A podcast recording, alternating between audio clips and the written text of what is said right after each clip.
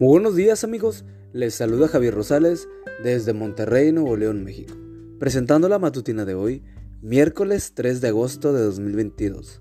La matutina de jóvenes lleva por título La pregunta universal. La cita bíblica nos dice, Mira, dijo Isaac, tenemos la leña y el fuego, pero ¿dónde está el cordero para el holocausto? Génesis 22.7. ¿Dónde está el cordero para el holocausto? Es una pregunta que trasciende el tiempo y llega hasta nosotros hoy. La escuchamos de muchas formas, distintas, pero al final es el mismo interrogante. ¿Dónde está la paz? ¿Dónde está el amor? ¿Dónde está el sustento? Vivimos en el siglo de las necesidades, no cualquier necesidad, sino las más profundas y sentidas.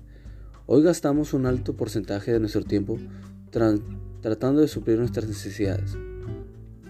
Si no me crees, Calcula el tiempo que una persona pasa en Instagram detrás de los likes, que en su mente significan aceptación y pertenencia.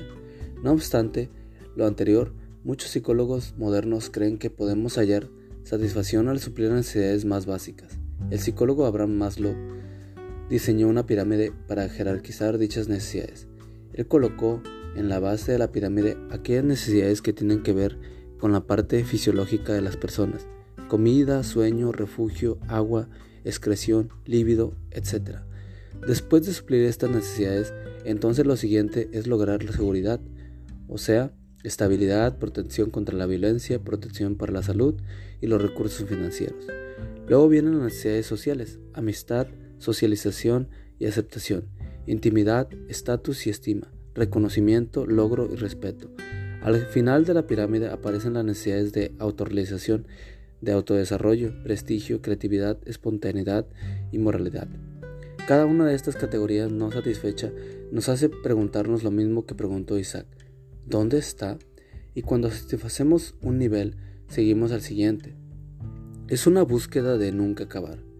Y cuando suples todos los niveles de necesidades, la pregunta vuelve a aparecer. ¿Dónde está?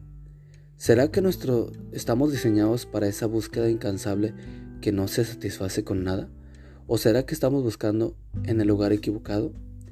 No creo que los likes que consigue una foto puedan satisfacer el vacío de tu corazón, ni el número de amigos que tengas en Facebook, ni cuánta gente vea tus videos en TikTok.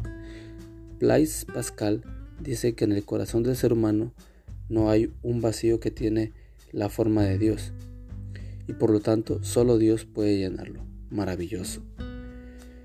Amigo y amiga, recuerda que Cristo viene pronto y debemos de prepararnos y debemos ayudar a otros también para que se preparen, porque recuerda que el cielo no será el mismo si tú no estás allí. Nos escuchamos hasta mañana.